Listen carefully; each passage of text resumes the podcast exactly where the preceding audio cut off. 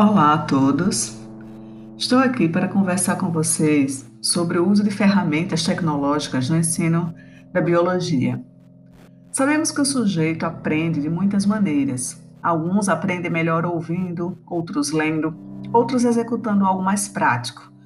Portanto, é extremamente importante o uso de metodologias e objetos de aprendizagem diferentes, a fim de atender aos mais variados perfis de alunos e professores.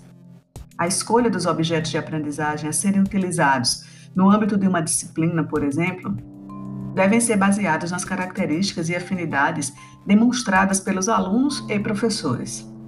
As inovações nessas áreas são, nessa área são muitas, aumentando bastante as possibilidades de troca de saberes e produção de conhecimentos em grupos de trabalho que se articulam e se comunicam sem necessariamente precisarem estar no mesmo ambiente físico e no mesmo tempo.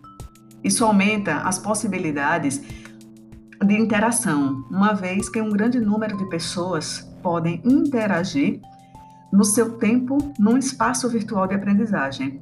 O ideal, portanto, é que, enquanto professores, nos apropriemos e entendamos que precisamos trabalhar com o maior número possível de objetos, variando sistematicamente os seus usos, a fim de atender a esses modos tão diferentes de aprender o conhecimento.